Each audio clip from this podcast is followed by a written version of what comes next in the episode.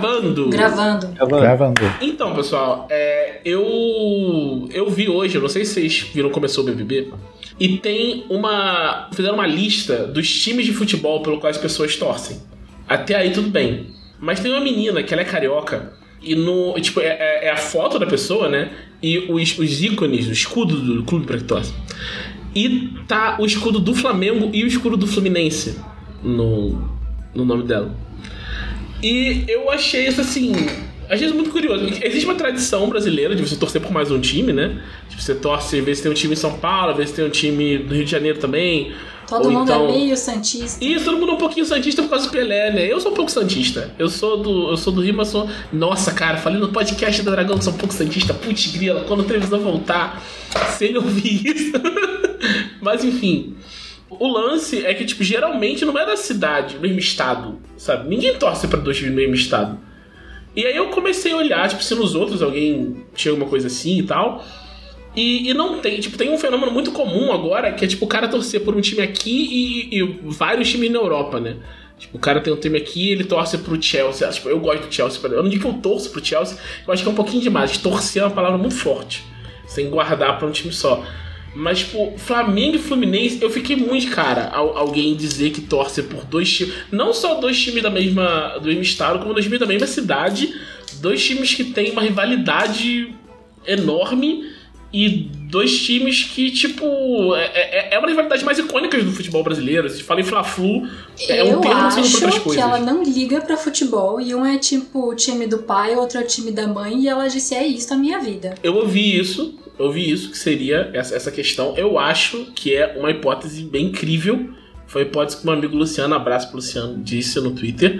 Mas eu gosto de interpretar de uma forma um pouco diferente. Eu acho que alguém que é capaz de fazer isso, que é capaz de legitimamente torcer pro Flamengo e pro Fluminense ao mesmo tempo, é uma pessoa que está além dos limites morais da nossa sociedade. Ah, essa é a conclusão lógica, entendi. Isso. é uma pessoa que pode fazer qualquer coisa. Então eu não confio nessa menina. Vou, primeira, primeira coisa que a gente vai votar pra votar no BBB, eu não voto no BBB, mas eu vou ligar pra tirar essa menina, porque é um perigo essa menina ficar nessa casa. Entendi tudo. É isto. Podcast Dragão Brasil.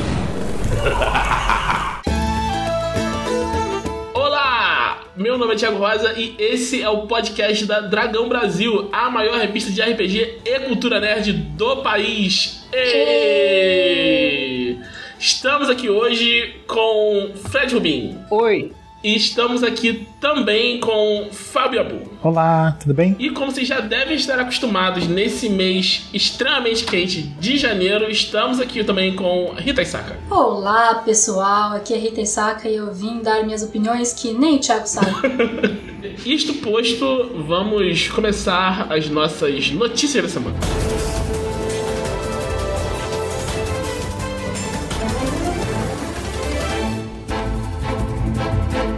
E entre as notícias dessa dessa última semana a gente teve o Critics' Choice Awards, que pra quem tá acompanhando o cinema, mais uma dessas premiações e ele já demonstrou mais alguns alguns padrões aí dos, dos- do que vai rolar, né?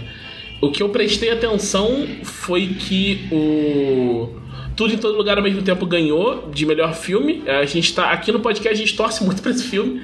O, o- assistir o filme foi dever de casa do, televisão, todo mundo foi obrigado a, a assistir. E a Angela Bassett ganhou de melhor atriz coadjuvante pelo, pelo Pantera Negra 2, que é outro outro rolê bacana que eu tava bem, bem interessado. Alguém viu alguma outra coisa do Chris Choice Awards? Vocês acompanharam? Vocês... Não, cara. Dessa vez não, mas eu falei várias coisas do Pinóquio na semana passada e eu vi Pinóquio da semana passada pra essa. Da hora. Ah, eu gostei também. Gostei bastante de Pinóquio também. A, a- a grande surpresa do Pinóquio é que eu cheguei lá sem saber que era musical. Ninguém me avisou. Mas tem, tem pouca música, né? É bem pouquinho, na verdade.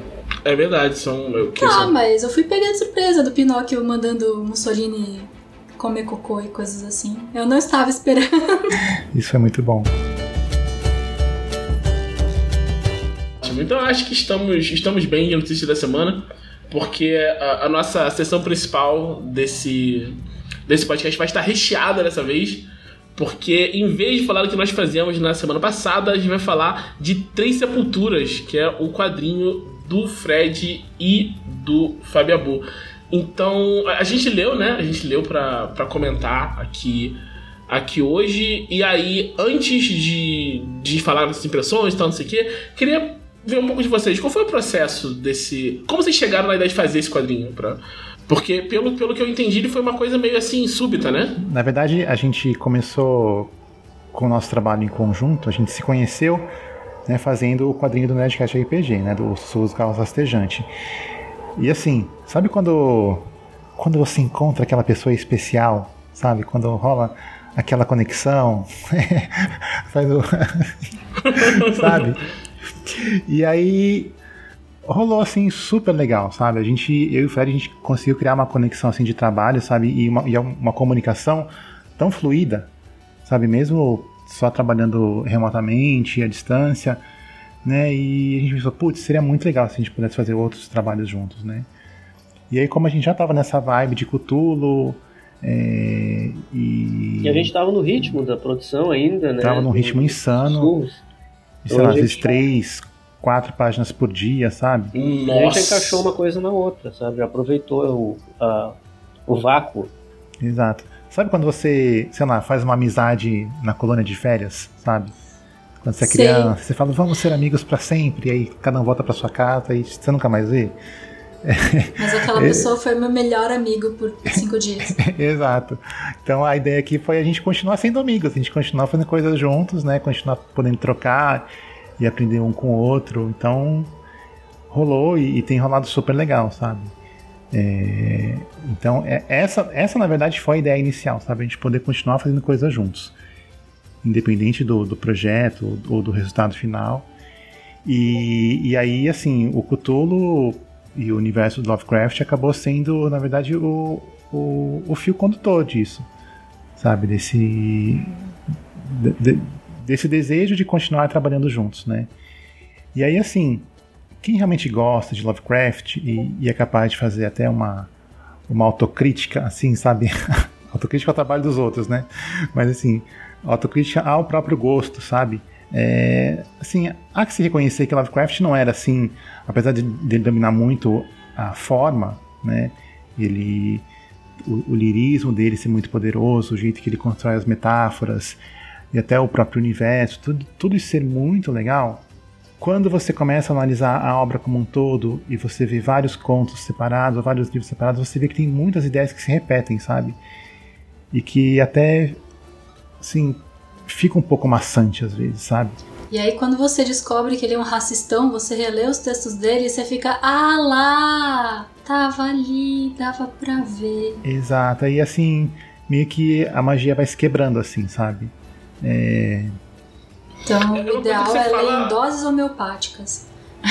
É, é uma coisa que você fala até na introdução do, do quadrinho, né? Desde a introdução fala sobre essa visão de, de Lovecraft e essa, e essa ideia, eu acho que é uma coisa que tem. Ela tá muito em voga, né? É, tipo, pegar esse, esse universo de Lovecraft e não deixar ele ser só, tipo, só cooptado pelo pessoal que compartilha das ideias dele Sim. e produzir novas obras usando esse universo que, sabe, se adequam às sensibilidades modernas, né? Tipo, a gente tem é, o exemplo de quadrinhos de vocês, a gente tem o Lovecraft Country, a gente tem, tipo, várias, várias coisas nessa, nessa linha hoje em dia, né? Exato.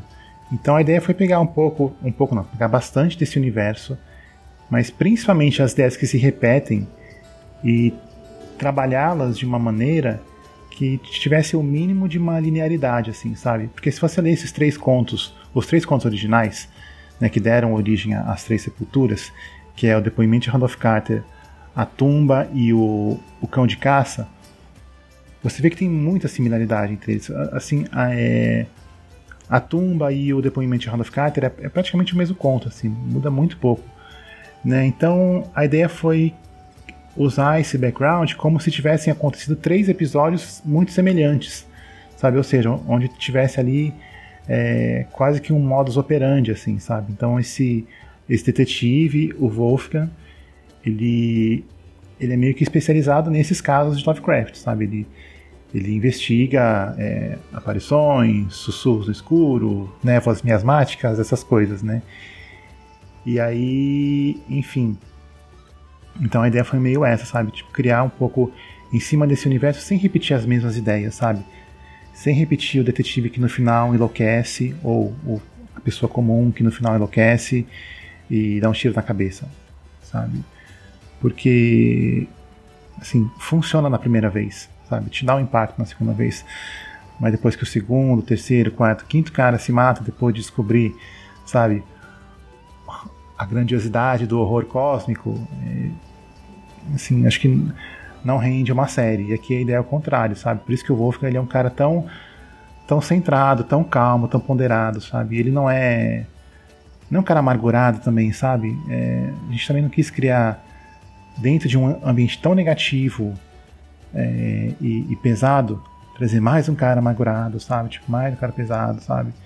É um cara um pouco mais leve, assim, sabe? Que tem sim suas questões, ele tem um trauma muito grande, mas ele tenta ele tenta viver da melhor forma possível, sabendo que ele não vai ficar ali por muito tempo, sabe? Por conta da própria, da própria natureza do trabalho dele. É, eu tava vendo. Uma coisa que me chamou muita atenção no, no quadrinho é a dinâmica do, do Wolfgang e do parceiro dele, né? Porque é uma coisa. Ele tem uma pegada que me lembrou muito aqueles é, filmes, filmes policial dos anos 80, uhum. que são os, os dois. Aquele Buddy Cop, né? Sim, é, de, de, romances no ar. É, tem muito de romance no ar. No, o, o Wolf, eu não sei se o Jabu falou porque eu, na hora que eu saí, mas o Wolfgang tem muito aquela vibe do Benoit Blanc. Sim. O Glass Sim. do, do, do Knives Out. Knives Out tá em muito. moda. A gente, ambos, né, tanto eu quanto o Yabu, a gente é muito fã que É um detetive mais leve, assim, sabe? É, eu entendo a necessidade de dramática de um detetive amargurado, com grandes traumas do passado, não sei o que, que está buscando vingança, que se afoga na bebida, enfim. É, só que essa era uma das coisas que a gente queria meio que quebrar nesse universo, sabe? Para que até para que as outras cenas, os outros personagens fizessem sentido. Né? Por exemplo, os personagens que realmente perdem a sanidade, que, ou que não conseguem lidar com, com tudo isso. Né? A gente precisa ter um, um ponto, alguém mais alguém mais firme ali, né? E, então, enfim, a ideia é contar várias histórias do Wolfgang, sabe? Ele, ele investigando vários casos, sabe? Ele me lembrou um pouco o Van Helsing, do livro original do Drácula, de Bram Stoker. Ah, eu não li. No livro, o Van Helsing é só um tio ali. Ele é um tio ali que fala: Ah, não sei, esses livros aqui dizem que pode ser um vampiro, vamos tentar. Vamos... E ele. Uma, é uma cena que eu gosto muito, que quase nenhuma adaptação fez. Ele cobre o quarto da Lucy de flores de alho. E aí a Lucy começa a ficar hum, assim. Porque ele não, não sabe muito bem, mas ele tá envolvido, envolvido no oculto, ele tá tentando, mas ele não é um cara que sabe as dores da morte da guerra, ele é só um brother ali. Uhum. Ele é mais de boa também. E o próprio, vocês falaram do Benoit Bank, o Sherlock Holmes foi transformado num cara amargurado. Nos livros originais ele, ele, é só um cara, ele era ele mais de boa. De boa. Ele é, tinha exato. esperança. Ele não é que falava Scotland Yard não sabe nada, eu sei tudo. Não, tipo, pô, cara, que bom que a polícia e eu estamos juntos no mesmo caso. Exato. É, Sherlock também é uma das grandes inspirações, assim, óbvias, né? É, até toda a parte de CSI, dele investigando, né, colhendo as pistas, é, e tudo isso é muito gostoso de você não só escrever, mas aprender também, sabe? Então... E ele tem um passado ali que fica no ar que a gente vai descobrir a seguir nas próximas edições, né? Uma, ele tem uma veia ocultista, um background do, do, do, oculto que é só sugerido lá. Isso que eu acho legal também, que a história não resolve isso, só deixa uhum. as pistas, né? Total, total. Então, ó, minha... Cheguei nesse quadrinho assim: Rita, você precisa ler esse quadrinho para o podcast dessa semana. Tá bom. Abri e comecei a ler. Primeira página tem o Lovecraft falando coisas. E aí eu vou lendo e falo: Ah, esse não é o Lovecraft. Eu não sei se esse quadrinho é Lovecraftiano. E aí o Wolfgang pega um negócio e fala: Ai, espero que não seja o que eu acho que pode ser. E eu fiquei, ah, é cotolesco sim. Esse cara sabe de alguma coisa que eu sei que ele sabe, mas ele não sabe que eu sei que ele sabe que eu sei que ele sabe, sabe? Exato. E eu achei ótimo. O, esse personagem que, a, a que você se refere, que é, que é o Randolph Carter, ele é talvez um, um dos poucos personagens que se repetem na obra do Lovecraft, sabe? Que, que não se mata no final do, do primeiro conto. Ele, é, na verdade, ele até tem um conto onde ele, onde ele supostamente morre. Mas enfim, como era aquela coisa pulp, né, de publicar toda semana, nem havia tanta consistência ou, ou preocupação em fazer um universo coeso, sabe? Um Lovecraft Cinematic Universe. Tipo, ele não pensava. ele não pensava nisso. Mas, mas sim, o visual dele é, é bem inspirado no, no, próprio Lovecraft mesmo, porque ele também era tido como um do um alter ego né, do, do, Lovecraft. Eu acho que é mais literalmente o formato do rosto e o óculos. É, é, é, isso que fala, ah, esse aí é o Lovecraft. Falando no, no, traço, né? Uma coisa que eu curto muito né, no, no, no traço, tanto desse quadrinho quanto do, do Sussurros, é que ele tem muita identidade, né? Ele é um traço estilizado que, tipo, você batendo o olho nele, mesmo se eu não soubesse nada sobre o quadrinho, sabe, ah, tudo bem, é, é o mesmo. É, é, o mesmo. a mesma vibe do, do Sussurros, né? E é, é difícil de, de, de, imprimir essa, essa personalidade toda num, num traço. Então achei isso muito muito legal. Eu fiquei com uma dúvida se o Bruce Timm, por acaso, é uma das diferenças do, do Fred. Que o, o, o tipo, a, o formato do corpo dos personagens me lembrou muito a, a silhueta que o Bruce é, Timm É engraçado falar isso, porque eu, eu, eu tentei fugir o máximo que eu pude do, dos sussurros, sabe? Tentei dar um passo adiante. É legal tu falar que, que deu pra ver, assim, a similaridade. Eu tentei, no, por causa do uso dos sinos ali, a gente tentou fazer uma coisa um pouco mais é, com mais gradações, assim. Mas, cara, eu não diria tanto Bruce Timm, mas o Darwin Cook, sim, é uma grande referência a mim. O Darwin Cook, eu, eu, eu usei muito, assim, as, as coisas dele, é, tanto que ele fez no Batman ou na, na, no trabalho dele na DC, do, do, na Nova Fronteira, né? E também uhum. teve o Parker. Nossa, eu sou muito fã do Darwin Cook. Ele é um cara que, que o estilo dele, então, se tu pegar, um, assim, é, histórias diferentes, assim, varia muito, sabe? Ele vai desde uma coisa até super estilizada, bem cartoonizada, até algo um pouco com o pé um pouco mais na mais figura realista, proporções mais realistas, mas mantendo a, a essência dele. Nossa, eu sou fã, muito fã do David Ele puxa meio pro pin-up também, né? Puxa, é. Mas algumas hum. coisas, sabe? E, e outras coisas ele é bem experimental. Era um cara incrível. E, mas é isso, a gente tenta. Eu, a gente tem uma brincadeira interna aqui, eu e a Book. Eu, eu mando um desenho para ele e eu, eu digo: se disser que tá parecido com Minola, vai, vai apanhar. então, as pessoas falam, provavelmente todo mundo deve falar que parece Minola, mas é só por conta desse alto contraste, né, que você é, optou. Não, eu nem fico zangado com isso, sabe? Eu, eu levo na, na, brincadeira. É legal ser comparado com Mike, Mike Minola, nossa, e, mas eu não vejo, eu não consigo ver tanta similaridade assim no, no, no, no meu traço, assim, é, é, por causa do contraste e talvez por causa das cores em alguns trabalhos que eu uso. Sei lá, eu, eu, eu tento eu tento imprimir uma coisa própria também ali. No trabalho de sussurros, eu acho que realmente dá para dizer que está mais próximo, porque a gente tentou puxar para uma coisa mais miolesca mesmo. A gente tinha como referência o, ah, foi mais proposital, né? Foi, a gente tinha como referência o Drácula do do Mike Minola, adaptação do, adaptação para graphic novel. A gente tinha, pô, eu, eu bebi muito nos, é, enquanto eu tava fazendo quadrinho nas, no, nas HQs do Hellboy, nas mais novas, as mais recentes, sabe? Que, eu, que foram as que o Minola meio que limpou mais ainda o traço dele, deixou a coisa mais enxuta. Então tá, eu sempre busco essa. É, pode parecer que a gente faz mais rápido o trabalho por não ser tão detalhado, mas eu sempre começo o trabalho, é, os meus primeiros esboços da, das páginas são mais sujos do que, do que a arte final da página. Eu acabo, eu tô sempre buscando tirar, eliminar traço, sabe? Então eu, eu, eu faço uma versão, daí eu vejo, tá bom isso aqui, não, eu preciso fazer outra e vou limpando, sabe? Mas é uma coisa meio, assim, intuitiva, não é nada muito... É o que parece certo naquele desenho que eu tô fazendo, sabe? Então não é uma coisa que eu busco, é uma coisa que eu. A, a minha percepção vai me chamando para tentar limpar o desenho. Não é que eu não. que eu não acho legal assim, um desenho mais detalhado, mais.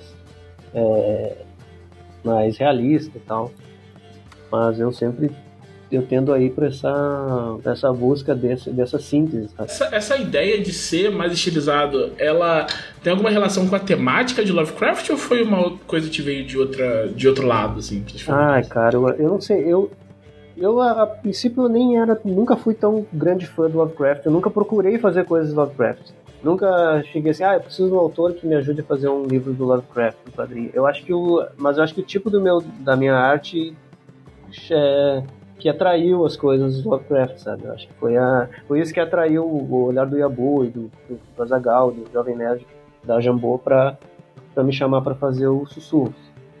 Eu acho que teve, teve a ver com isso, mas não que eu sei lá, não procurasse fazer uma arte que se encaixasse com Lovecraft. Eu nunca pensei nisso. Sabe uma, uma coisa engraçada que você comentou? Porque eu vejo isso acontecer com muita gente. Que você, tipo, é, você não necessariamente tá interessado em fazer uma coisa baseada em Lovecraft, e aí acabam te procurando para fazer coisa, é, coisas baseadas nisso, e você acaba, sabe, desenvolvendo é. uma, uma, área, um portfólio ali nisso, né? É, eu fiz capa, já fiz capa pra, pra Graphic Novel Lovecraft, já fiz... Tinha uma outra eu tenho uma outra HQ publicada com o Felipe Castilho, uma adaptação do horror de Dunwich. E, então já tinha alguma coisa, sabe? Né, sobre o assunto, mas é exatamente isso. São coisas que. É, não, tipo, eu, eu faço uns, uns textos de, de RPG para o exterior e eu me chamo, me chamam fazer duas coisas: artes marciais e Lovecraft. E artes marciais eu até entendo, mas Lovecraft eu acho muito, tipo, por que, tipo, por que você acha que eu vou fazer isso bem, tá ligado? Mas não sei, tipo, eu, eu, fiz tanto que hoje em dia se me chamam eu tenho confiança em fazer. Mas é, é, muito, tipo, às vezes a pessoa vê alguma coisa no, no, num trabalho que você já tem que tem alguma coisa a ver, né? E aí acaba uma coisa levando a outra. Eu acho muito curioso que isso aconteça. É, você já desenvolve um, um portfólio naquela, naquele segmento, naquele assunto, e isso vai atraindo outras coisas similares, né? Não tem não tem como fugir. Mas eu gosto, não é que eu não gosto. Adoro, acho que meu. Agora eu acho que meu traço assim casa bem com a temática e tal. Já, é, já era o que eu ia dizer. Eu gosto, gostei do seu traço nesse quadrinho, porque você usa o preto, um cinza, aí você escolhe se você quer fazer uma sombra com cinza mais escuro, um highlight com cinza mais claro. E como o Lovecraft tem muito disso, a sombra que tá na sua cabeça e você não sabe se você viu ou se você não viu, uma ilusão. Tem o cão de caça com asas passando e aí é só uma sombra e você para, não, pera, deixa eu voltar aqui, é uma silhueta, é alguma coisa. Funciona muito bem com as cores que você escolheu, achei ótimo. É, eu acho que o aspecto do, do, texto do Yabu também combina muito com, com o meu traço, porque é, a história flui, sabe? É, eu não tenho um. Eu, eu, eu, sempre tento fazer, eu sei que vai, que vai ter vai ter diálogos, vai ter aquela, vai ter momentos que que precisa que o texto vai brilhar mais que a gente pode deixar o desenho um pouco mais conduzir aquela história. Fica e de, quando eu leio ali, quando eu li o Sussurros Caos Rastejantes, quando eu vi as Três Sepulturas, depois de pronto, né? Porque eu vou desenhando e não sei, não, não, não, não leio. Só depois que o Yabu coloca os balões. E, nossa, ficou legal, cara. Ficou, tá fluido, tá, tá gostoso a, a leitura. Porque... Amigos de infância, desde quarta-feira passada. Esse rapaz é bom mesmo, hein? Esse cara é bom, né? olha só. falando, voltando ao texto, então, eu gostei de coisas do texto que é tipo, deixa várias coisas implícitas, mas não precisa ficar se explicando. Ah, porque o Simon é casado com a Lucille e trai ela, e você como assim? Não, só mostra a puta perguntando da esposa, Sim. Aí mostra ele pedindo para dizer desculpa, mas não vai ficar fazendo paredão de texto falando o background do Simon. E isso deixa o mistério mais interessante de ver, porque você fica só recebendo pedaços, não só do mistério, como dos personagens. Eu achei Exato. isso muito legal. Sim. Essa era a ideia também, sabe? Porque se você pega esse, essa premissa, sabe? Fazer uma história de detetive no universo de Lovecraft Dá para cair nos estereótipos muito fácil. Exato, sim. E o universo ele é tão, ele é tão grande e, e por definição ele é muito mais do, do que os personagens, sabe? Então o, o Wolfgang, assim, não tem como ele é, derrotar o, o Cthulhu ou qualquer qualquer grande, grande antigo, né? Mas o, o que ele pode fazer é é encontrar essa similaridade, essas pequenas similaridades entre, entre cada texto, sabe, entre cada caso, e ali de repente conseguir ajudar alguém, ou, ou como é o caso das Três Sepulturas, é, impedir uma tragédia maior, sabe, mas, mas nunca, é, nunca combateu todo. Que na verdade é, essa é a premissa até desse próprio universo que o Leonel Caldela criou, né, que é de contra Cthulhu, que é isso. Existe essa. A gente nem pode chamar de essa grande ameaça existe esse fato. É essa, uma entidade superior. É, essa realidade, tipo assim, Nós somos meras bactérias, sabe? O que, que a gente vai fazer, sabe, até lá? Sabe? Até, até a gente virar um incômodo para eles. Sabe? Como que a gente vai conseguir navegar por esse, esse universo, por esse, essa realidade onde assim, milhares de anos da nossa existência são sei lá, um, um espirro para eles, sabe? É... Nossa, tem uma interpretação, só rapidinho, uma interpretação muito interessante que eu li na internet há muitos anos atrás, que o Sol é uma entidade cutulesca. Que ele está lá, sobre nós, moldando todas as culturas humanas desde Exato. que os humanos evoluíram. E se você, você não consegue olhar diretamente para ele porque os seus olhos queimam e ele está lá e ele é. Nossa, perfeito. É isso. Como é que você vai derrotar o Sol? Exato. Você vai, ou, ou se quer combater o Sol? Você não consegue. E eventualmente a Terra vai cair no Sol e acabou a humanidade. e acho que é por isso que, que o, o, o Wolfgang não é justamente esse detetive típico amargurado, sabe? Ele é um cara que, que reconhece a própria pequenez, sabe? Que ele tem alguns, ele tem algumas informações que a gente não tem, né? É, por conta desses casos que ele investigou, mas assim, é, ele sabe que ele não vai conseguir derrotar, sabe? Ele, ele sabe que o que ele vai fazer é muito pouco. Né? Tanto que ele até pergunta, né, para aquela, aquela vozinha, tipo, eu vou encontrar com a minha filha de novo? Aí ele fala, você sabe que não, né? E ele fala, não, é isso, então, obrigado por tudo, desculpa qualquer coisa, sabe? Não sou muito fã do plot do Mártir, mas é Cthulhu, então a gente aceita. Tem uma coisa no, no texto que eu achei, eu achei muito legal, que é, é uma escolha, né?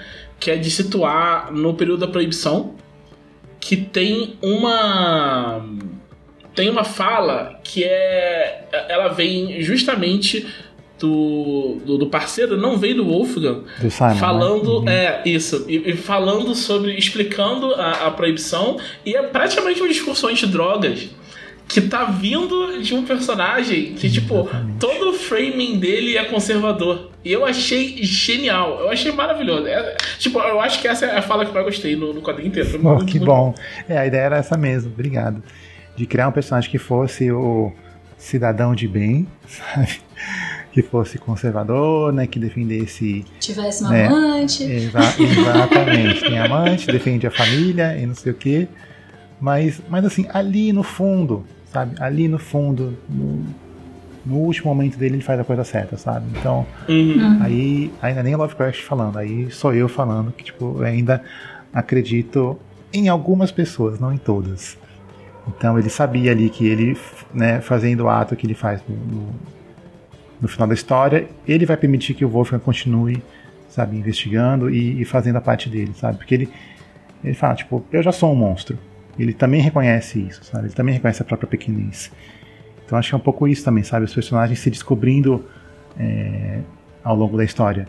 Mais do que o, o próprio mistério em si, ou o que está acontecendo, o que é o, o cão de caça, que a gente até explica, mas acho que é o de menos, sabe? É, a questão, esse, no final das contas, é, é a parte que você fala na introdução do quadrinho também, né? Uma ideia tipo, de lidar mais com os personagens do que com os mistérios, com o, os mitos mesmo. Eu acho que é isso que tem de mais especial no, no quadrinho, né? Essa abordagem diferente de você. Que no final das contas é uma abordagem tradicional de, de quadrinho, né? De você focar nos personagens funciona muito bem nisso porque soa como tipo numa, numa história de, de Cthulhu tanto isso quanto, tipo, esse é, otimismo num tom geral da história, apesar de ser uma história cheia de tragédias, funciona para ser uma coisa assim, é, é, quase uma novidade você ler exatamente, uma coisa cutulesca com essa pegada, né?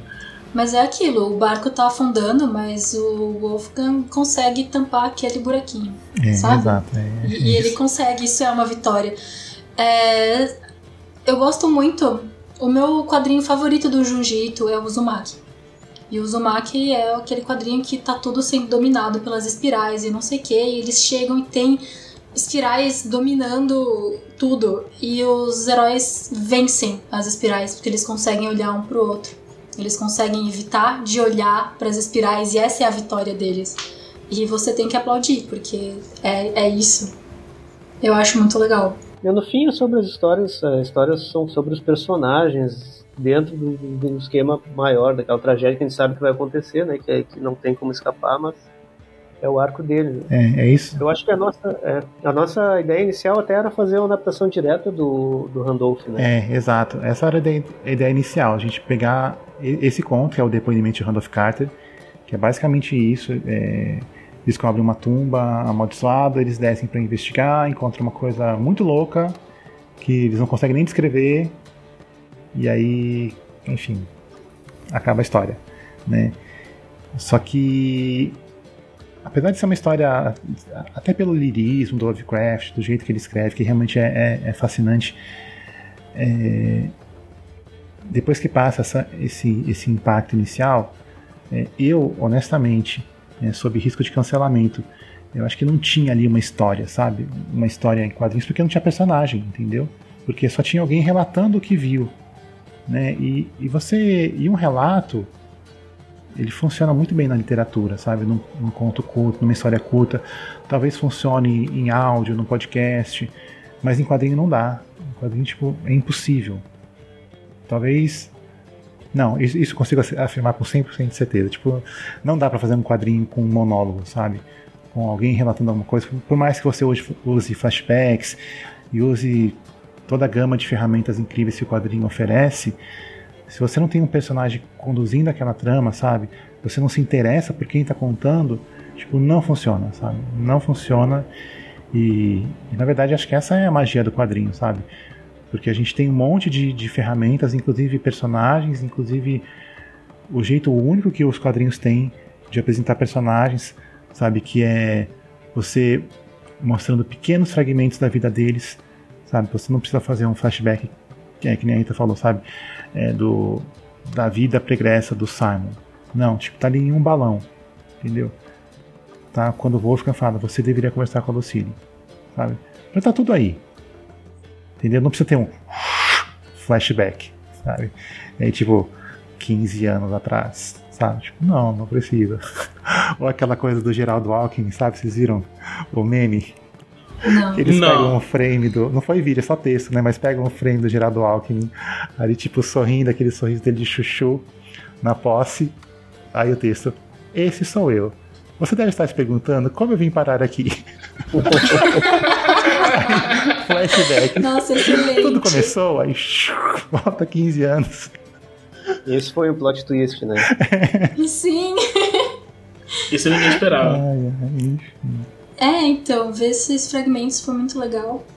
Falando em fragmentos, é, a minha parte favorita desse quadrinho foi a inesperada, o inesperado acidente de carro em que de repente carros do Al Capone estouraram e os capangas com as armas e o cão de caça voando. Ai meu Deus! Foi essas coisas inesperadas nessas histórias que quando você começa você acha, ah não, eu já li tudo do Lovecraft, vai ser sempre a mesma história. Não, tem que ter os personagens que você se importa para que um acidente de carro seja Ai meu Deus, e Exato, agora? Sim. Aí, mérito todo do Fred que fez uma cena incrível, né? Sim, muito bom. A gente aproveitou bem a virada da página, né? Pra, e, e a tensão criada antes para levar até aquele momento. E mérito do Gervas, né? Que o Gervas também mostrou seu valor Sim. nessa, nessa parte. Sim. Sim. Caralho, meu Deus, é, o carinha ali tirou a gente do carro antes que explodisse. Ele não é um inútil. Inclusive, esse o, o, terceiro elemento do, do Gervas, é, é, acho que ele é muito bem aproveitado na, na história, né? Que ele é introduzido cedo e ele fica é, distante até o momento que ele realmente precisa ser E faz muito sentido. Eu não quero estragar a história pra quem for ler, mas mas ele é um suspeito, um suspeito que deixa de ser suspeito, mas continua sendo suspeito, então você pega ele pela mão e leva ele pela aventura só pra garantir. E é um personagem carismático, né? Tipo, ele é, ele é fofo, ele é, ele é querido, né? Tipo, não é. Esse é um personagem é, que ele veio mais ou menos pronto assim do Lovecraft, sabe? Que é, que é do conto A Tumba. Ele já ele é mais ou menos aquilo. É, talvez como tudo que ele faz um pouco mais amargurado, mas a gente, a gente trouxe essa leveza para ele, sabe? Ele é um personagem mais a gente chamava ele maldosamente de Carluxo. tipo, o cara, Ai, meu Deus. cara meio bobão, assim. Cara, tá de fiquei com pena do, mas ele é muito né? melhor que o Carluxo, né? Muito diferente do Carluxo, graças a Deus. Sim, com, com certeza. Uma coisa que eu fiquei pensando depois de terminar é que tipo, a última coisa que eu tinha lido do, do Yabu antes de ler isso foi o Regresso de Jasper. E, tipo, são. Eu não consigo pensar duas obras tão distantes tematicamente. Quer dizer, não, tem algumas coisas em comum, né? Tem um, um tom esperançoso nas duas e tal. Mas, tipo, o, no desenvolvimento, não consigo pensar em duas coisas tão diversas, né? Eu fico pensando como, como é você trabalhar com coisas tão, tão diferentes, assim, os temas que você tá fazendo. Pois é, sabe que. Por mais que pareça que, que são muito díspares, é, eu acho que ali a, a, essência, sabe, de todas as minhas obras, todas, todas, todas, acho que tem. Vou ser bem brega agora, sabe? Tem uma certa tenura, sabe? Tem no Jaspion, tem como Rangers, tem nos Sussurros, sabe? Tem, tem todas as histórias, quase todas as histórias extras dos do Sussurros, sabe? É, por exemplo, o, o Loop Infinito. As pessoas leem, tipo, e manda mensagem, tipo, ah, estou chorando, não sei o que, sabe? É uma coisa que, que assim, que, que a gente não esperava ouvir, né, de, um, de uma obra de Cthulhu, sabe? Tipo, estou chorando porque eu li uma carta de amor, sabe? Então, tudo tem isso, sabe? Tudo, tudo que eu faço tem, tem essa, essa veia, assim, sabe? Essa, essa certa tenura que tem no Wolfgang, sabe? Que, que tem na relação do Jaspion com, com o Tarzan, com o filho dele, que tem no, no, no, Sussurros, que é uma relação que, é, que não aparece muito no, no Nerdcast, mas é a relação do, do Flanagan com a sobrinha, né, que a gente só sabe que ele teve uma sobrinha que morreu. Né, e no quadrinho, tipo, isso é explorado visceralmente. Sabe? Ou o próprio Venkman, né, que, que não é falado nada sobre o passado dele. Sabe? Nada. Aí eu falei, opa, é, tipo, é aqui, sabe? E a própria relação do Faraday com, com os filhos. Venkman, é, com, é, com o Venkman. E com os filhos também. Sim. E com o Venkman, né? E do, do Buffalo com o Don Azagal também. Inclusive tem até um número musical no quadrinho, né? No, nos sussurros. Que pra mim, assim, é uma das cenas que eu mais gosto. Que, que os personagens, eles, eles, literalmente, eles param o que eles estão fazendo para cantar juntos. Sabe? Que é uma coisa que, tipo Estão assim. Indo em direção ao caos, assim, o incerto, a morte certa. Eles, eles param para cantar, pra né? Que é uma coisa muito inspirada, tipo, em quase famosos, é, ou, ou tubarão, sabe? Tipo, é, essas, essas, essas cenas que, que parece totalmente assim, sabe? Out of place, mas tipo, ela tá ali por um motivo e super funciona, sabe? E eu também me lembrei de uma fala do Neil Gaiman, que ele escreveu em algum lugar da internet. O Neil Gaiman faz isso. Que às vezes você tá escrevendo alguma coisa e tem partes que você, como escritor, se importa mais do que outras uhum. partes. Mas aí chega uma pessoa aleatória e fala que aquele detalhezinho que você escreveu só, assim, tava ali só, é a parte favorita da pessoa. E você fica, poxa, nossa, é verdade, tem esses detalhes que são importantes para os outros e não para mim. Eu acho isso muito Nossa, bonito. essa cena musical aí do, do quadrinho, é, o Fred vai lembrar bem. Tem, tem um, um quadro específico que o Venkman olha para cima, assim, e a, e a, a rubrica da música é Your Fabulous Face, que ele tá lembrando do rosto do namorado dele, né? E aí, assim, o Fred fez umas 30 versões desse rosto, sabe? Tipo, não, não, tipo, não é isso, tipo, ele tem que estar tá sofrendo mais, é. né? Porque é justo, tipo, emoção aquela emoção. E, putz, é, acho que é, esse é o meu momento favorito desse quadrinho inteiro, sabe? Dessas 300 páginas. Que é isso, sabe? Acho que esse, esse é meu DNA, sabe? Isso eu gosto de imprimir nas histórias, sabe? Por mais que tenha que tenha um horror cósmico, que tenha mortes e tripas e, e sabe, as pessoas ali cortadas no meio, tipo, tem um momentinho para você cantar com seus amigos, sabe? Uhum. Cabe ali em alguma história uma carta de amor perdida num, num armário, sabe? Acho que é, é mais ou menos isso.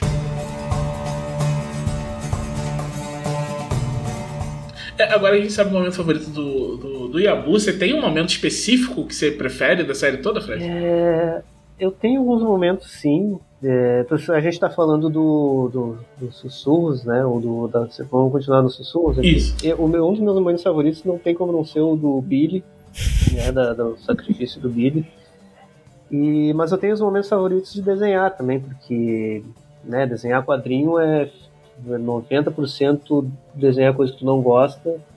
E é assim, é desenhar, tu pensa que vai desenhar pancadaria e explosão e gore. Não, desenhar um cara bebendo cerveja num pub, sabe? É, tem que desenhar um, um, carro, um Bentley, um, um Rolls Royce. Tem que desenhar vários ângulos de um cemitério. É. Uau! Então são coisas, ah, vou desenhar monstros. Não, aparece só lá no final. Mas eu curto, ah, os, ah, as, onde as coisas mais legais que eu acho de desenhar são os tapas do Dom Azagal no burro. a gente fez várias. A gente inclusive fez um, fez um pacote de stickers do, no Telegram, com todos os tapas e socos Muito bom. Nossa, maravilhoso. Uau! da série. É, é bem, foi bem divertido. Você comentou isso de desenhar o que não gosta, me lembrou uma, uma história que eu tenho um quadrinho de basquete que quem fez eu- foi um- o meu amigo Admir, o que ilustrou, né? E o, o Admir é inclusive ouvinte assíduo aqui do podcast, que com certeza vai, vai ouvir essa história. E é, antes eu tinha trabalhado com o Admir num livro de RPG sobre artes marciais. Então, escreveu gente socando, chutando, pulando, soltando raio. Se divertiu um monte, adorou. E aí, nesse quadrinho, ele só chegava pra mim e falava: Cara, se eu, escrever, se eu desenhar mais alguém chorando, eu vou chorar. Quem vai chorar sou eu. Porque é, é um quadrinho sobre basquete, mas ele é um drama e tal, não sei o quê. Então, é, eu foi- achei muito curioso que ele tipo, não, falou: Cara, não, não era isso que eu esperava quando você me chamou pra desenhar. E é isso, cara. A gente sempre acaba desenhando que, que não gosta. É chapéu, é. Mano, chapéu, nossa, como eu sofri com o chapéu. Gravata, borboleta. Gravata borboleta que Né? tava muito embaixo. Volta e meia eu fazia muito embaixo a gravata e a Bu mandava subir. Mas é isso aí. E aí a gente foi adequando tudo isso dentro do, dentro do estilo, né? Dentro do, conforme a, a história vai progredindo, a gente vai conseguindo adequar a, a similaridade da- da- das coisas na vida real com o teu traço, com o estilo. São coisas que vai acontecendo meio só fazendo. né? Uhum. Mas tem uma cena que você fez, tipo, a cabeça do Wolfgang cortada com as peças do... se Ah, encaixando. isso, um Escher, né? É, É, Essa foi a Eu ideia meio achei avulsa, foi muito da hora. deu uma quebra incrível, né? Pô, Das peças do puzzle se encaixando, aí uma fala aqui e ali, um desenho aqui, o- a, E o Simon o passeando aparato, aqui as pegadas, aqui o sangue, e aí. é, ficou Da muito hora, bom. hora. Então tem esses momentos, assim, mas tem momentos que o quebra-cabeça para montar a página é maior. Esses momentos que. Bom, o Yabu é bem- sempre bem específico no roteiro, ah, o suficiente, específico o suficiente para contar o que ele está pedindo, né? Tipo de ah, o drama da cena e tal. E ao mesmo tempo ele dá espaço suficiente para eu ter liberdade para inventar uma coisinha aqui e ali, até subverter um pouco. Às vezes eu mudo uma coisa sem nem perguntar para ele, eu digo, ah, eu fiz assim enquanto tava ali. Aí eu acho ótimo também. É sempre. Minha surpresa pro roteirista também deve ser legal. Sim. A história sempre cresce nesses momentos, sabe? Sempre. Ah, que maravilha. E depois Tem- o Yabu acaba é, modificando o texto também, na, na última revisão acaba modificando balões e modificando o texto. Sempre Às muda. vezes a própria história, né, ela acaba mudando no- nos balões, porque assim, foi um processo que a gente foi escrevendo e foi, foi criando juntos, a história foi, foi evoluindo, foi melhorando, sabe? A gente não sabia como Então- ia terminar, né? É, não sabia como ia terminar. A Ah, gente foi uau! seguindo o Quanto flow. tempo vocês fizeram o Três Sepulturas, mais ou menos? Foi um ano. Menos, né? É, foi menos, A gente porque começou em janeiro, janeiro ou fevereiro, e terminou em novembro. Eu tinha que ter entregado pra. A gente entregou em novembro pra Jambô pra fazer o início de e ainda novembro. tinha e ainda nesse meio tempo ainda teve uma rebarbinha do, do Nerdcast Sim, sim, teve que fazer umas correções. ali no começo do ano. Então, é, foi Que, nossa, Curti. foi muito rápido, porque é um, é um quadrinho robusto, né? Sim, São, muito rápido mesmo. 120 páginas aí. Tipo, 112, cento e poucas páginas, 112. É. é. E, tipo, tirando o.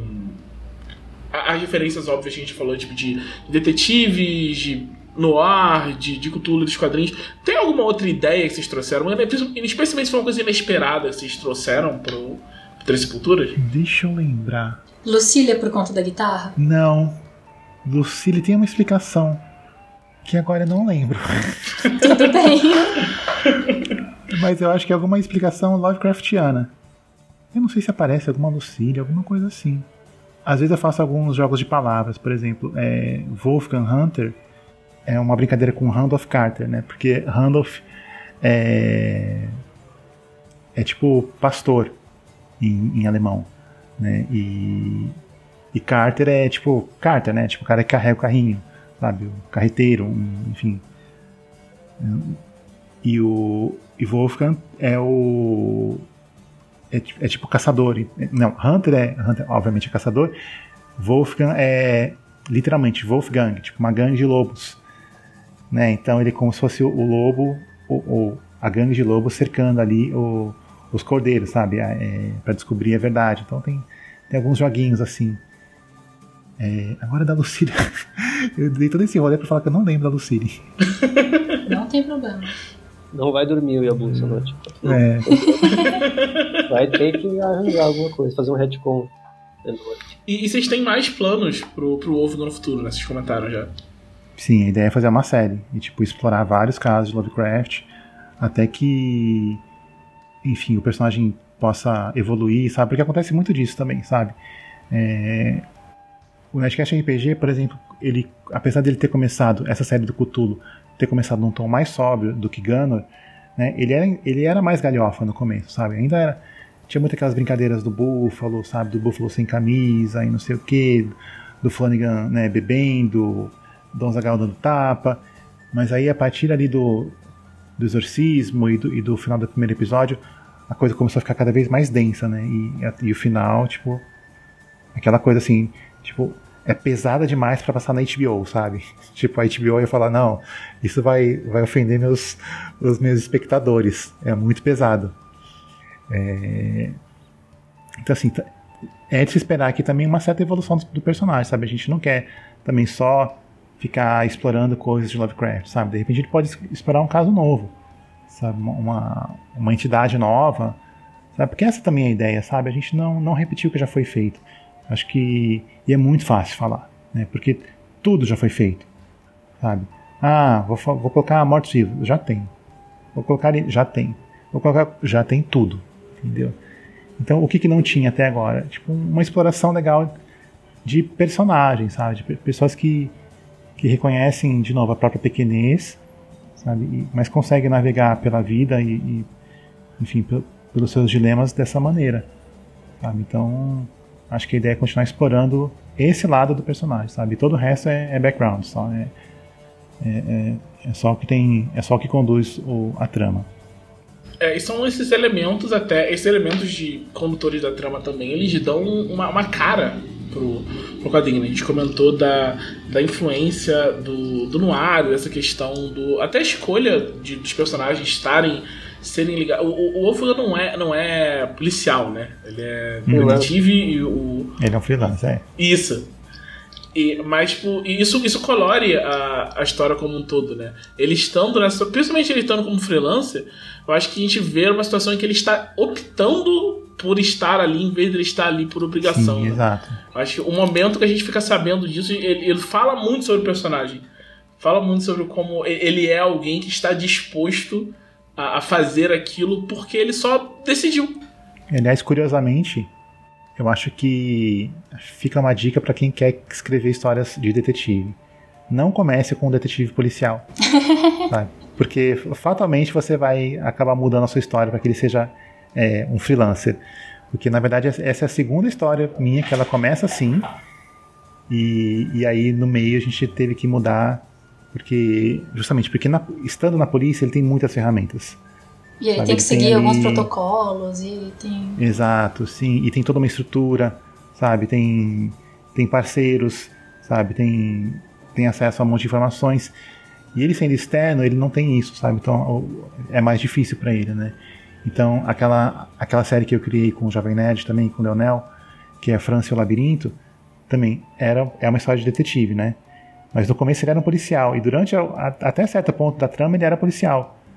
Mas aí, sei lá, lá pelo sexto, sétimo episódio, a gente viu que ele ser policial facilitava demais para ele as coisas. E não só isso, se ele for um detetive que é ex-policial, dá para falar mal da polícia. Isso é mais legal Sim. do que ele ser policial. é verdade, total. Vocês já leram um quadrinho chamado Monstros do Gustavo Duarte? Não, vergonhosamente não. Ah, eu conheço, assim, mas nunca li. Tá, ele é um quadrinho sem falas, sem nenhum balão de falas, se passa em Sans. E aparecem monstros, tipo esse da capa, que é um kaiju mesmo, um Godzilla da vida. É... E o Wolfgang me lembra o protagonista desse quadrinho só por conta desse tom esperançoso. O lance desse quadrinho é que o protagonista é um pescador E ele resolve essas treta aí, mas ninguém nunca acredita nele, porque isso é tudo história de ah, pescador. Ah, então, bom. se tem o Saci, ele vai lá e resolve o Saci. Se tem os monstros, ele vai lá e resolve os monstros. Ele vai contar pros amigos e os amigos ficam, claro, claro. Uhum. Muito bom. E. Mas são coisas muito em menor escala e não é cutulesco. É só tipo, ah, às Sim. vezes tem umas fadas mordedoras aí. Ah, eu sei resolver fada mordedora, tudo bem. e ele vai com a vara de pescada ele caçar os monstros gigantes. É bem legal um pouco a energia do Gervas mesmo também, que o Gervas está lá guardando essa, essa coisa misteriosa e, e a, o pessoal acha que ele não serve para nada, né? Tem um pouco essa, essa coisa do personagem aparentemente inútil, né? Uhum, exato. Que você descobre depois o que que ele... Qual o verdadeiro valor dele. Pra mim, esse momento é, é muito bom. É um momento muito bom no, no quadrinho como um todo.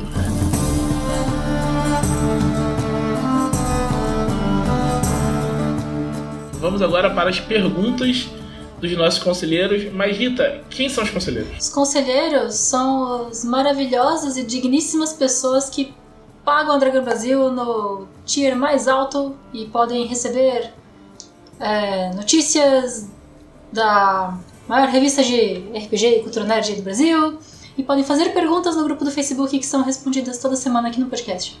É um mundo de privilégios. Sim. Um mundo de privilégios. E as perguntas incluem a pergunta do conselheiro Emerson Xavier, que diz que é uma pergunta para todos. Qual você acha que foi o ponto de virada na carreira de vocês? Aquele momento decidido que você se deu conta de é isso, tá dando certo. Eu, eu vou começar com uma resposta rápida, porque a minha é muito, muito boba.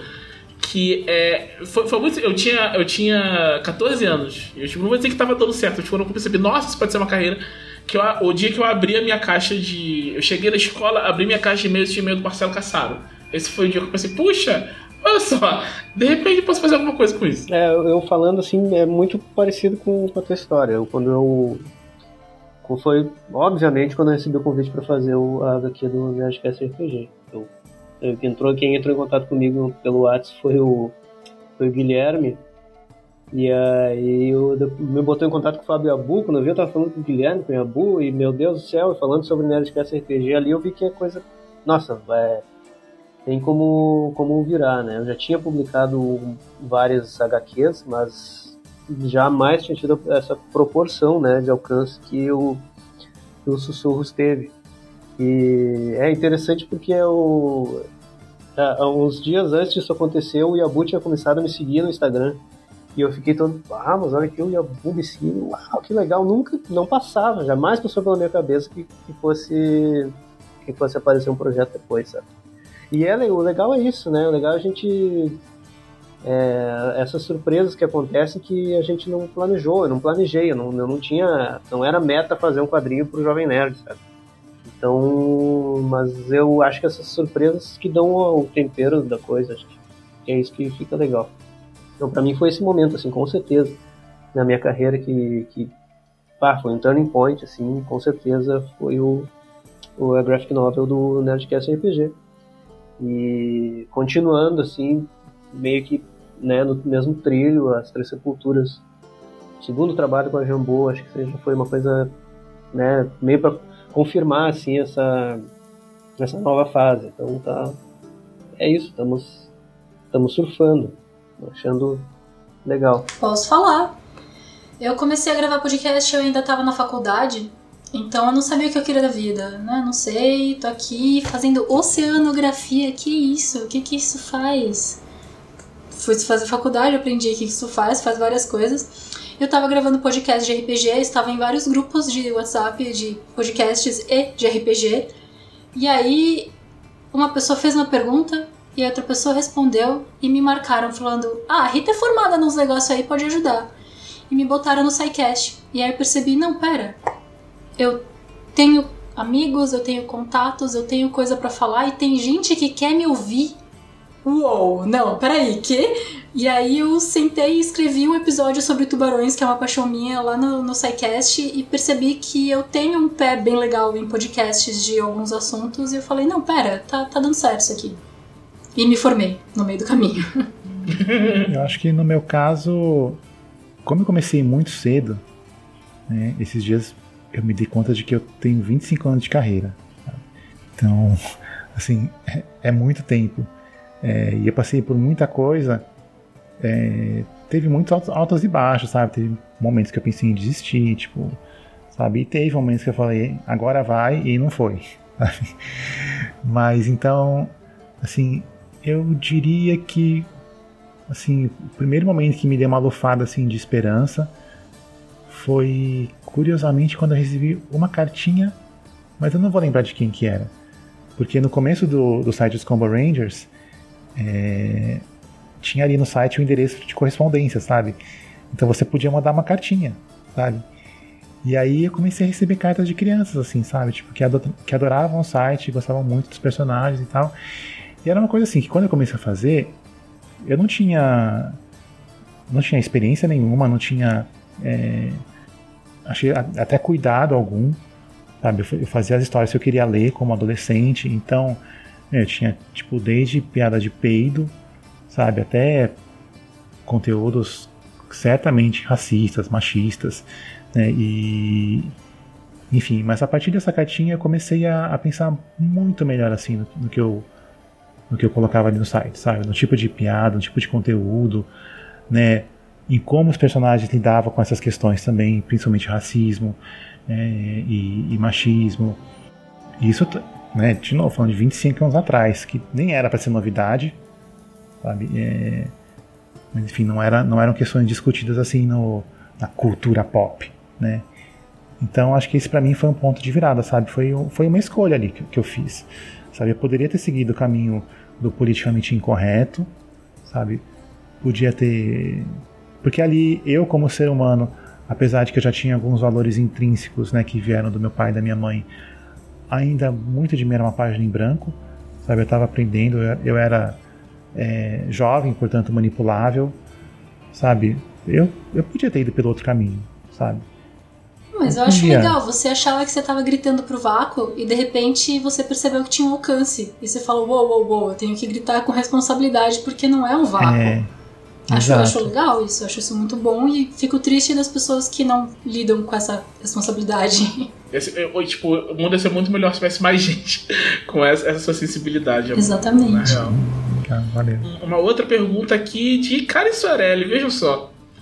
E ela está perguntando: vocês trabalharam juntos tanto em Os Sussurros do Carro Rastejante quanto em As Três Sepulturas. Qual foi a maior diferença no processo criativo dos dois projetos? Como nas Três Sepulturas era uma história nova, sabe, 100% original, que não, que não tinha. É, não apenas a, um, uma barra a ser superada em, em, relação à expectativa do público, mas também do, dos meninos do, do Jovem Nerd foi um trabalho que fluiu mais solto, assim, sabe?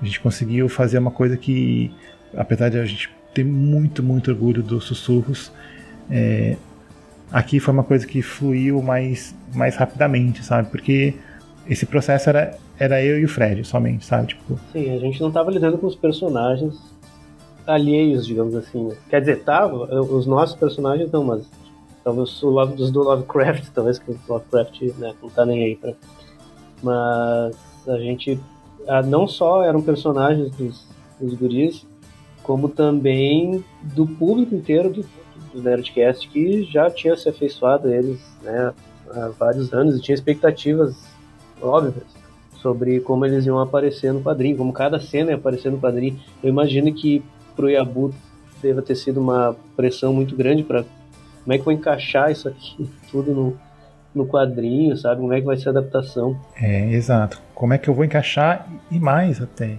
Como é que eu não que vou que encaixar? fora? O que, que eu vou ter que deixar fora? O que eu vou ter que modificar? Que a gente modificou algumas coisas. Né? Exato. Como é que eu vou tirar cenas que no, que no episódio são super importantes, como a morte do Flanagan, por exemplo. No episódio ele morre numa explosão. É, pega uma bala ali no tanque de combustível dele e ele explode. E no podcast super funciona porque você tem o suporte do áudio, sabe? Você está vindo num clímax, né? tem um monte de coisa acontecendo e, e, no meio disso o, o Flanagan morre. Mas no quadrinho eu achei que isso não ia funcionar, sabe? Porque eu acho que nesse tipo de narrativa mais visual, sabe? Onde você não está construindo na sua cabeça é, e você está vendo as coisas acontecendo, é, você veria o quão ridículo é você ir pro meio de um tiroteio com um tanque de combustível nas costas sabe? Você veria que isso não faz sentido visualmente, tá? De maneira nenhuma tô, é, é demérito da história do, do Leonel, ou, ou mesmo da, da, construção que o, que o Tucano fez.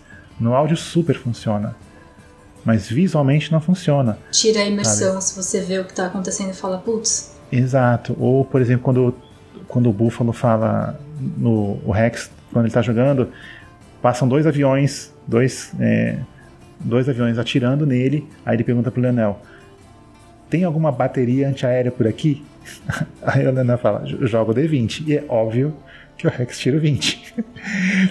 aí aparece uma bateria antiaérea ali do nada, ele pega e derruba os aviões. Só que assim, imagina essa cena na vida real, sabe? No quadrinho uhum. ou. Sem o metajogo. Enfim, não, não dá, não dá, não, não funcionaria, sabe? Então, esse tipo de coisa eu tive que mudar e correr o risco de saber que alguém ia falar: mas cadê a bateria antiaérea? Por que, que o Flanagan morreu de jeito diferente? E, e peitar e defender essas ideias, sabe? Que a gente achou que, que realmente valia a pena, porque acho que deixaram a história mais, mais fluida, sabe? E, e, e, até mais consistente. É, a gente não tinha essa pressão no, nas três sepulturas. E até na parte da arte também. Né? A gente não estava trabalhando com nenhuma referência, com nada que. Desde o início, assim, conversei com a boa, a gente acertou que. Ah, deixa fluir e eu fiquei livre para fazer assim o que eu achava que tava que ia sair na época, sabe?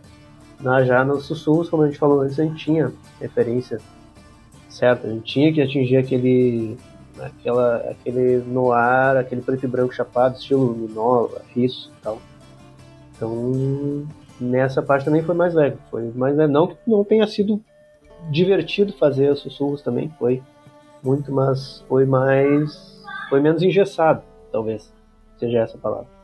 A gente tem mais uma pergunta aqui do conselheiro Tiago Marto.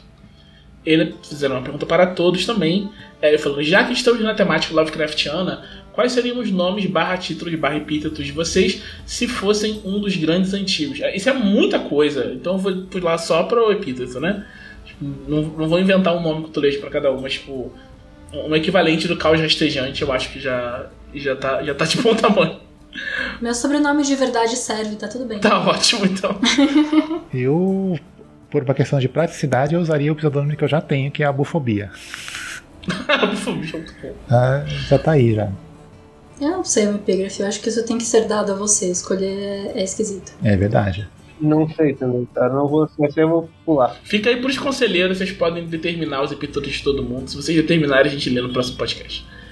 É, tem outra pergunta do conselheiro Vinícius Cipolotti, que ele é uma pergunta que a gente já abordou um pouco durante o podcast, né? Mas de outra forma, como trabalhar numa obra com uma mitologia tão rica como os mitos de Cthulhu, mas com um autor que era um racista desgraçado? Leva essas questões em consideração na obra? Deixa para escanteio? É, isso é uma coisa que a gente já aborda desde, a, desde o prefácio, né?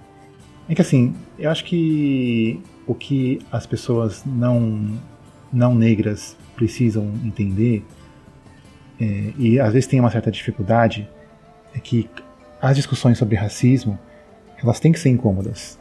Se não é, se não é incômodo, tá errado. Sabe? Se, se ninguém perguntar assim, como essa história aborda o racismo, ou como você vê isso, assim, tá errado. Entendeu? Então, desde o prefácio, a gente já traz essa, essa questão que, que não é confortável pra gente. Sabe? Eu conversei com o Rafael Calça, por exemplo, né, que é um autor amigaço meu, negro, ele escreveu Jeremias, é, Alma e, e, Pele. Assim, um cara maravilhoso, sabe? E eu perguntei para ele: o que, que você acha é, de eu fazer uma história de Lovecraft levando tudo, levando tudo isso em consideração? Aí ele falou o seguinte para mim: por que você não deixa esse cara morrer? Por que vocês não deixam Lovecraft morrer? Aí, eu falei: putz, é verdade, sabe?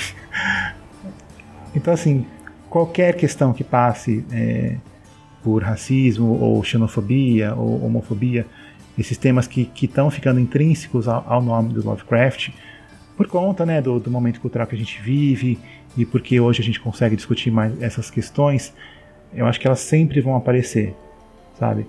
Assim, a história já estava praticamente pronta, sabe? Não tinha como ligar pro Fred e falar, Fred, ó, falei com o Rafael Calça, meu, tipo, já era. é, vamos ser cancelados por essa história. Não, né? Eu foi uma escolha minha, mas eu entendo demais esse ponto de vista do, do Rafael, sabe?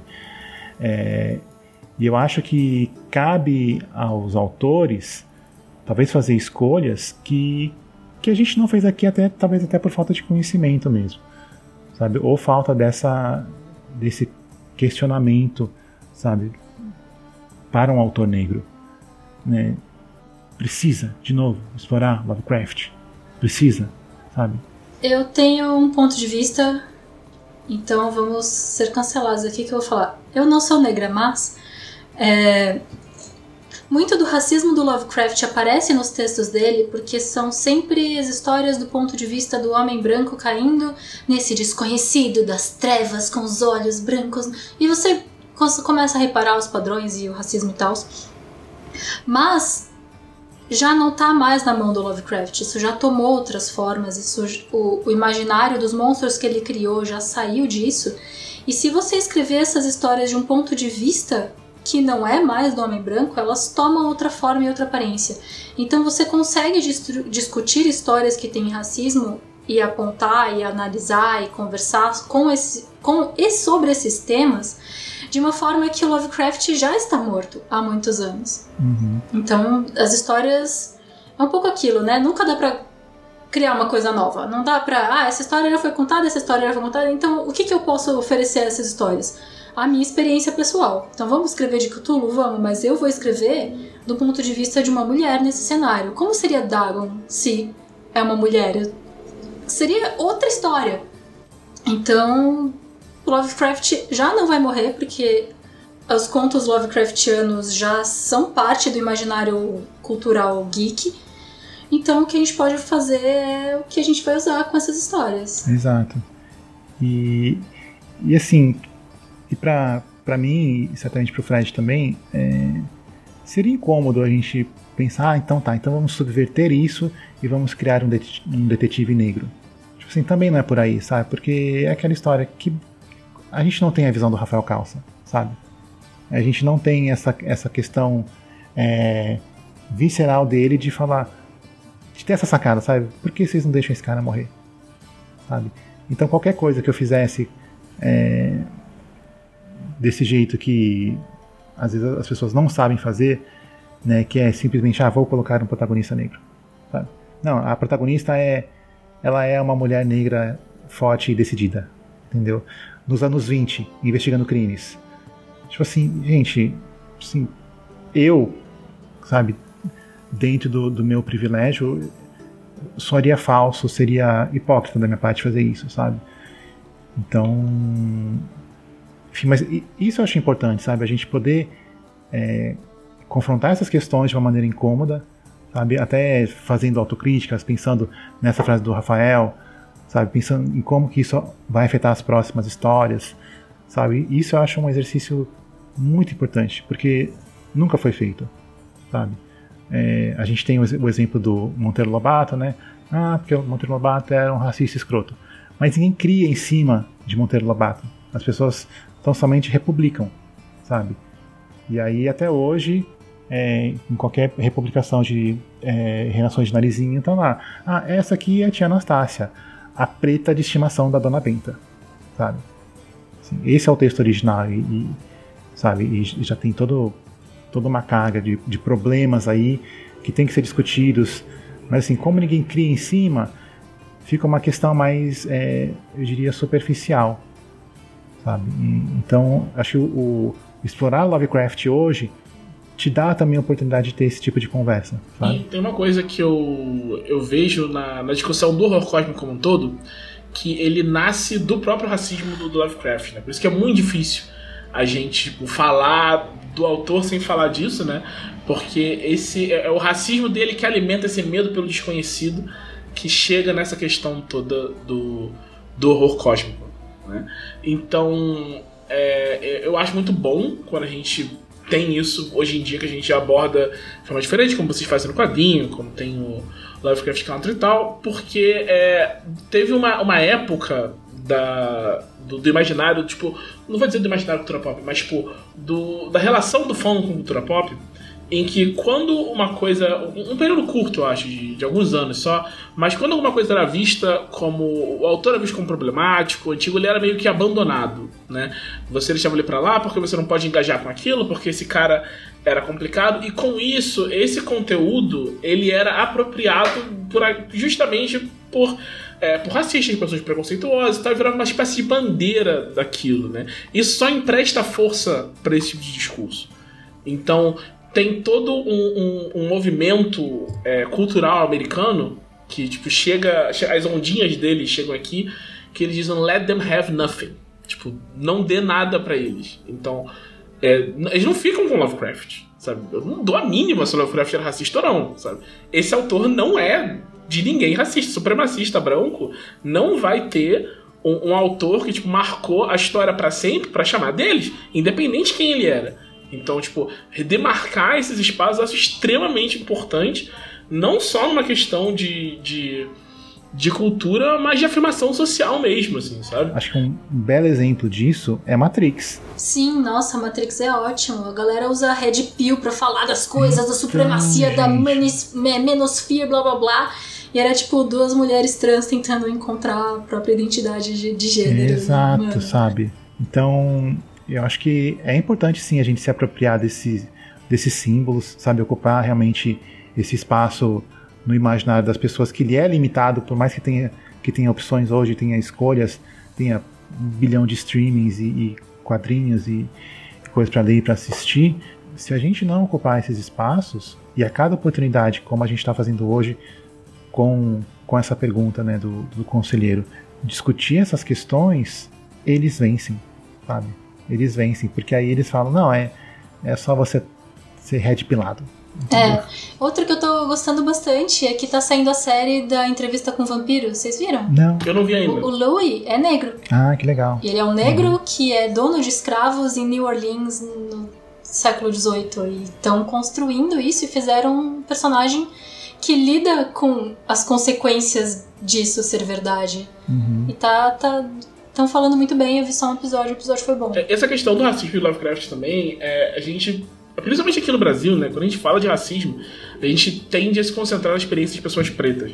Mas o racismo de Lovecraft, ele era um cara que era muito racista, não era pouco racista não, né? Ele disparava para todos os lados, né? Então o, o, racismo dele, ele era muito orientalista, ele, ele, era muito antissemita. Então você vê isso na descrição de absolutamente, absolutamente tudo que não é um homem branco. A descrição demonstra todo o preconceito dele no, no, no texto, né? Então é, é, uma, é uma coisa, tipo, é uma luta para todo mundo, eu acho, sabe? Então eu acho bacana a gente comentar isso. Agora, vamos para uma pergunta mais leve. Se você pudesse voar para qualquer lugar, qual lugar seria? é quase isso. É a pergunta do Odimir Forte. Se, é, é uma pergunta de RPG, então, se vocês não sentirem é, a vontade para falar tudo bem. É, se Combar é uma arte, qual seria a reação de vocês se inventassem inteligências artificiais de combos? Cara, eu vou começar dizendo que eu não manjo nada de RPG. Então já vou, já vou dar a minha. Vou soltar fora aqui já. Nem sei o que é combar. Eu sou noob total. Tá, combar é quando. Quando você vai montar um personagem de RPG, você pode fazer é, pegar coisinhas que o personagem faz que se empilham. Então, ah, eu vou pegar ataque duplo com dano duplo, então eu vou atacar duas vezes e atacar e dar como se eu fizesse quatro vezes. Eu não sou combeira, eu não gosto de fazer isso. Eu vejo a backstory do personagem que eu vou fazer e aí eu compro um monte de coisa que tem a ver com a backstory e às vezes eu compro coisas redundantes, porque faria sentido o personagem ter e aí acaba que eu não combei nada. Não, não, não faria isso. É, a pergunta do Odd, o Odd tá falando isso porque tem todo, toda uma questão de inteligência artificial com, com arte. Essa semana teve um, uma decisão de corte nos Estados Unidos sobre isso, né? que determinaram que várias das inteligências artificiais são culpadas de tomar os direitos de artistas. Então as coisas vão tomar. Elas não são protegidas por copyright. Exato. E, e aí isso, isso leva um problema, né? Que a gente tá falando de combo. Combo tem a ver com regra e regra não é protegida por copyright. Então se tivesse uma inteligência artificial para fazer combo, ela poderia fazer o combo que quisesse e ninguém jamais ia poder reclamar nada. E tem uma outra pergunta do Edmir também, que também é, é, acho que essa todo mundo pode responder, pelo menos. Que era o que vocês acham de um grupo de fantasia medieval em que um dos personagens é um cachorro ou um lobo. Nada não. Normal. Normal é uma palavra muito forte. Não, joga Undertale tem vários dogos. Ok, justo. Porque assim, pode ser um druida que decidiu ficar com pose de cachorro. Não, não, não, mas é um cachorro. É um cachorro. Não, pode ter um cachorro. Os cachorros foram domesticados pelo homem faz mais de 100 mil anos. Tudo bem. Eu acho que é uma boa oportunidade de lembrar que a gente vai lançar agora em abril é, Blue Rose que é um jogo onde você de fato joga com. Pode jogar com. Você, não necessariamente, se quiser, você pode não ser um cachorro. Mas se você quiser ser um cachorro, você pode ser um cachorro em Blue Rose. Joga Pugmire logo de uma vez. Não, joga Blue Rose que dá jumbo. ah, cachorros, normal, normal, normal. Gente, cachorros são normais na vida humana desde muito, é, muito, muito tempo. Se fosse uma ema, sei lá. é! Ah, agora fantasia fantástica medieval tem feio.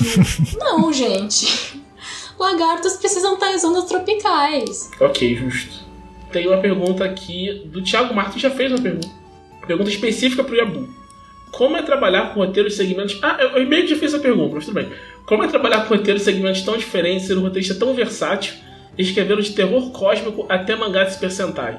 Você pode comentar um pouco do seu processo criativo? Eu acho muito boa essa pergunta, porque é, apesar de eu já ter respondido uma parte dela, né, naquela questão de que né, todas as, as, minhas histórias têm essa coisa ali no, no fundinho, sabe, na, na, última camada da cebola, tem, tem uma ternura ali, sabe? Tipo, isso é comum a todas as histórias. Até em Branca dos Mortos tem isso, sabe? Tipo, tem. Acho que a, a melhor história é a do Patinho Feio, sabe? Então, então tem, tem isso em tudo. Né? Mas respondendo à segunda parte, né, de como, como que é meu processo, eu procuro sempre pensar em, em emoções que vão facilitar com que eu conte a história, sabe? Que, que vão me possibilitar contar aquela história. É, por exemplo, no, nos sussurros, eu acho que a dor dos personagens, sabe? A perda deles e como aquilo foi se acumulando ao longo da, da, da história até no final eles não terem mais nada, sabe? É, é quase é um processo de luto, sabe? E isso foi o que, para mim, é, essa é a palavra que conduziu a história, sabe? Tipo esse luto deles, sabe? Eles abrindo mão das coisas e, e seja é, por vontade própria ou porque foi tirado deles, como no caso do Flanagan, mas eles sem nada no final ainda conseguiram fazer a coisa certa, sabe? Então eu sempre tento pensar nesse tema maior, sabe? No Jaspion, por exemplo, é, é, bem óbvio, na verdade, que, é, que é a, questão da paternidade e das responsabilidades dele como, como pai, as coisas que ele, que ele abriu mão, né? É, e sem, sem pensar muito nas consequências, né? Que ele veio para a Terra, combateu os satangos e os monstros, deixou toda uma zona, o Japão destruído e foi embora para a próxima aventura, sabe? Mas qual é a consequência disso? Né? Qual, qual, é a consequência para quem fica, né? Que é o que, é o que o Boomerman fala, né? Tipo, é... e quem fica para trás quando você quando você volta para o seu planeta, sabe? Então é isso, sabe? Eu sempre tento pensar nesses temas mais universais, assim, né? E, e funciona, sabe? Porque se você pensa, sei lá, vou escrever uma história sobre o horror cósmico, sobre o horror indescritível, sobre o inominável é muito difícil você tocar isso, sabe?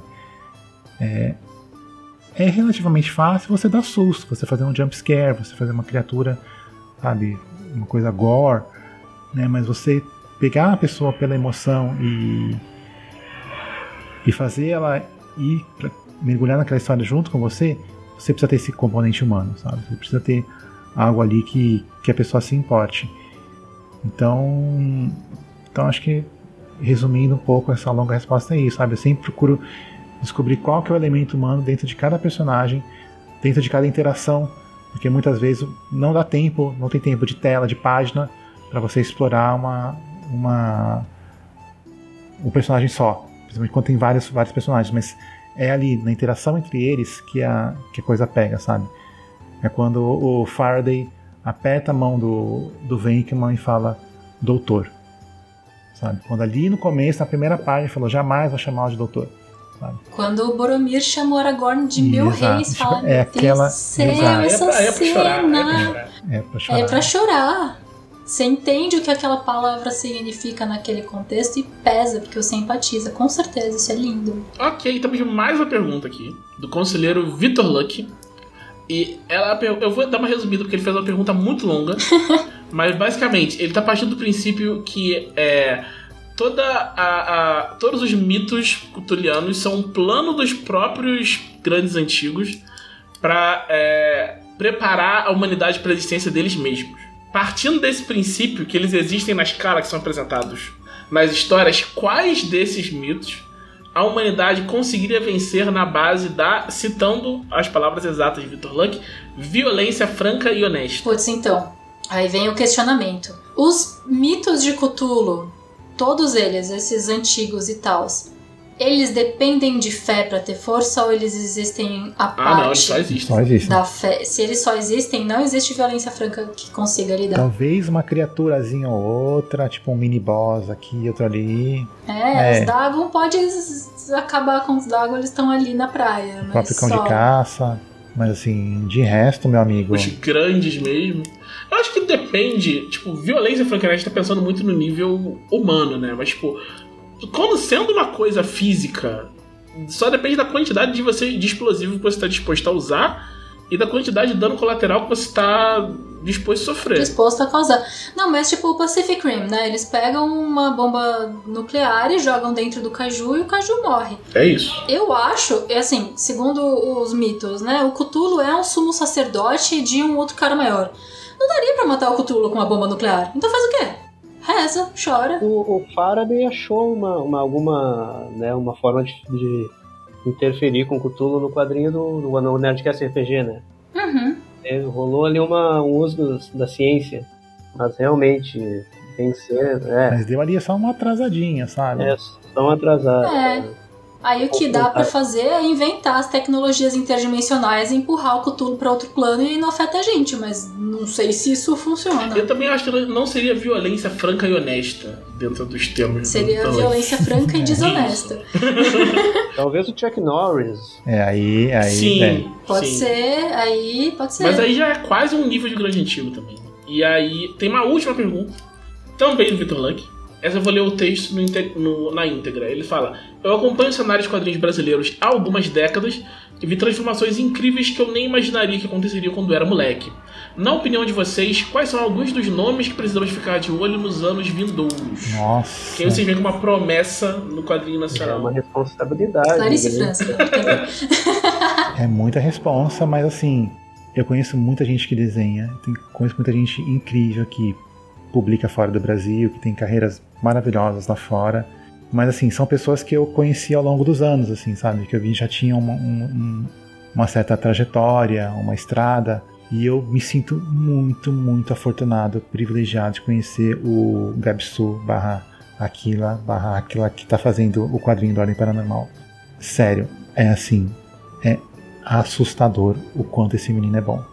E quanto ele é novo, e o quanto ele entrega, e o quanto ele se dedica e o quanto ele vai brilhar. Sério. É, é inacreditável. Ele manda as páginas, tipo, a gente fica assim, de queixo caído. E rápido, sabe? Muito rápido, porque esse é o poder da juventude, né? Tipo, o quê? Esse é o verdadeiro poder da juventude? É, sim, esse é o verdadeiro poder da juventude. Não tem inteligência artificial que confronte Não isso. tem, cara. Não o tem. Cara, o cara é muito bom. Então fiquem ligados aí, já fazendo um jabá pra firma né, do quadrinho do Ordem, porque, gente, tá incrível. É, fora um cara que eu trabalho com ele também, que o cara tem um futuro brilhante pela frente, que é o Fábio Abu, jovem, tá Ah, é, é muita responsa mesmo falar alguém, assim, na hora passam mil nomes, não passa nenhum, mas eu, eu, vou, eu vou cometer o crime de falar alguém, assim, no meio, no meio da infinidade de talentos, futuros novos talentos que, que a gente tem é, são o, o Felipe Castilho e o, o Roy, que assina como Monarames, que lançaram recentemente um quadrinho chamado Guarás. Que é lindo, lindo, lindo. Ah, é lindo, é, lindo. É, eu comprei o Kickstarter, o Catarse. Eu sou muito fã do Roy, sabe? E sempre que alguém pede um, um quadrinista, assim, um artista como novo, como referência, sempre me salta entre os primeiros na cabeça. Então, Eu vou deixar essa, essa dica aí. A minha dica é tenta ir num evento, vai na FIC, vai na, na Comic Con, vai na Perifacon e vê os quadrinistas que tem lá e descobre uns negócios que você não encontraria em outras circunstâncias. Eu sou esse usuário final, eu sou leitora de quadrinho nacional. Quando eu Comic Con, vejo um negócio e falo: Eita, que coisa da hora, nunca ouvi falar, que isso, me fala mais. E aí eu descubro todo um universo da carreira de uma pessoa que eu nunca nem sequer tinha aparecido na minha frente. Super, super legal poder fazer isso. Moro em São Paulo, tenho esse privilégio e aproveito, porque é muito da hora. Ô Rita, recados finais. Queridos e queridas ouvintes da Dragão Brasil, muito obrigada pela presença de vocês nessa noite maravilhosa de sexta-feira. É, aqui é Rita Isaka, se você me, quiser me encontrar, é arroba Rita Isaka em todas as redes sociais, H-I-T-A-I-S-A-K-A. Estou no Twitter respondendo trocentas mil coisas. Jogo RPGs de domingo e quarta-feira na Twitch, do Questcast da DG, tô lá no SciCast, tô publicando artigos aqui e ali, tô lá no Anime Spheres falando de anime e mangá. Então, por favor, venham aqui e virem incríveis conselheiros para terem suas perguntas respondidas no podcast da Dragão Brasil. Muito bom, Fred, Ricardo Finais. Uh, queria agradecer o convite, foi uma honra, um prazer conversar com vocês, agradecer a audiência de todo mundo que ficou escutando até aqui. Eu sou Fred Rubin, sou quadrinista, ilustrador, designer gráfico e estamos aí produzindo diversos quadrinhos. Né? Leiam O Sussurros Causa Rastejante, leiam As Três Sepulturas e em breve mais novidades por aí. Um abração para todo mundo. Beleza. E a Bu, recados finais? Recados finais? Bom, Olha só, arroz de festa aí de um monte de podcast, né? Então vocês me encontram aí nas social redes, arroba Fabiabu. Podem mandar DM que eu sempre leio, sempre respondo. E é isso, espero que vocês tenham gostado aí, que vocês curtam também as três sepulturas. Mandem cartinhas pro Yabu. Sim, adoro receber cartinhas. Faz muitos anos que eu não recebo, então mandem. Beleza, pessoal. Meu nome é Thiago Rosa. É, vocês me encontram no arroba Thiago Rosa RPG no Twitter. É, assine a revista Dragão Brasil, são mais 100 páginas de RPG e cultura nerd todos os meses. E esse foi o podcast da Dragão Brasil, a maior revista de RPG e cultura nerd do país. Até semana que vem. Valeu, gente. Ei. Valeu.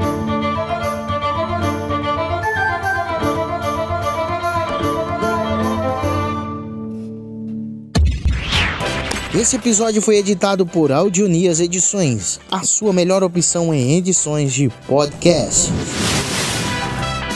Para informações de orçamentos, o e-mail marqueseditor.gmail.com